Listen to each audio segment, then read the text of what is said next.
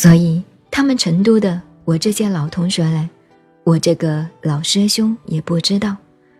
我在成都当年，我的老师还在，在文殊院来了二十多个大和尚，因为我还只是二十几岁，请我吃饭，那个饭不好吃啊。我的老师，我的先生就讲，袁先生就讲，嘿，怀瑾啊，请你吃的是鸿门宴。鸿门宴，有一个同学讲那是单刀赴会呀，你去吃吧。结果这些大和尚。吃了饭就问我，要我讲佛法，讲了以后问我问题，也谈到这个，成了佛的人还受因果拘束吗？我说当然，不是拘束，就是不昧因果。我说，正的菩提是因，行入涅盘是果，一人不离因果。这个老和尚们，大家一听，合掌。总算这一餐素菜把人家骗来吃得很开心。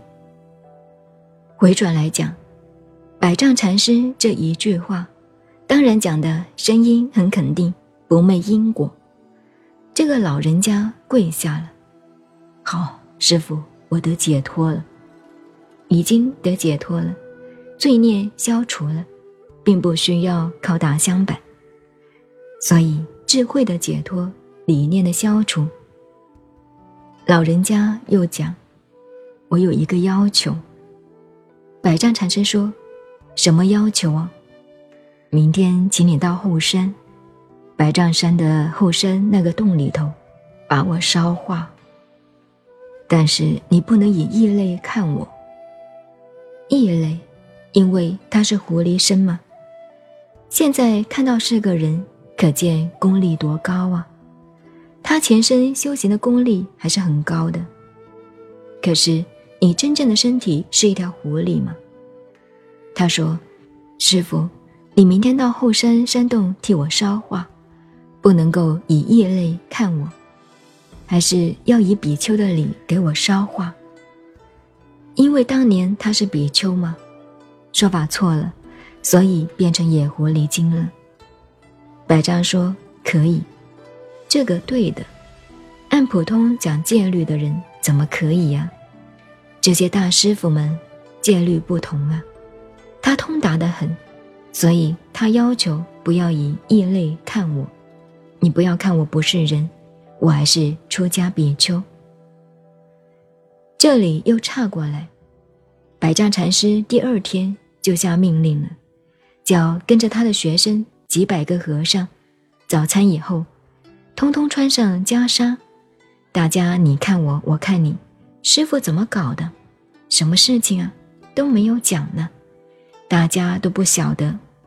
听命令穿上，跟我到后山去。